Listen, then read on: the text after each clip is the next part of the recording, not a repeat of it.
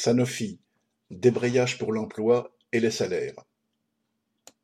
Dans ce trust de l'industrie pharmaceutique riche à milliards, depuis la première réunion de négociation annuelle obligatoire (NAO) le 15 novembre, les salariés de plusieurs sites se sont mobilisés pour l'embauche des travailleurs en contrat précaire, des augmentations conséquentes de salaire et leur indexation sur les prix. Ce groupe de près de vingt mille salariés en France en compte trois mille sept cents en contrat précaire. La pression permanente et le sous-effectif dégradent toujours plus les conditions de travail et le ras-le-bol était depuis longtemps palpable. Les propositions ridicules de la direction pour l'ensemble du groupe, après six années pratiquement sans augmentation, ont convaincu les salariés de quinze sites, de la production à la distribution, de se mobiliser.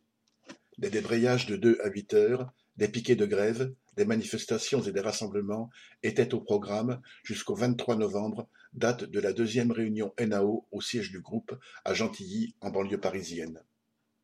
Du site de Marcy-l'Étoile, près de Lyon, à celui de Val-de-Reuil en Normandie, en passant par ceux de Vitry-sur-Seine, Amilly ou Maison-Alfort en région parisienne, plus de 2500 travailleurs ont fait grève ou débrayé.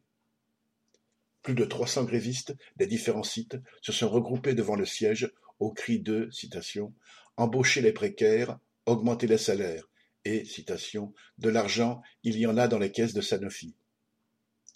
L'entreprise avait demandé l'aide de l'État et un comité d'accueil de pas moins de douze quarts de CRS protégeait l'entrée et ses abords.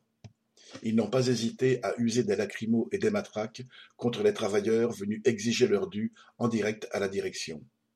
Le siège au standing a été visité par les trois cents salariés en colère, sans que la direction daigne se montrer.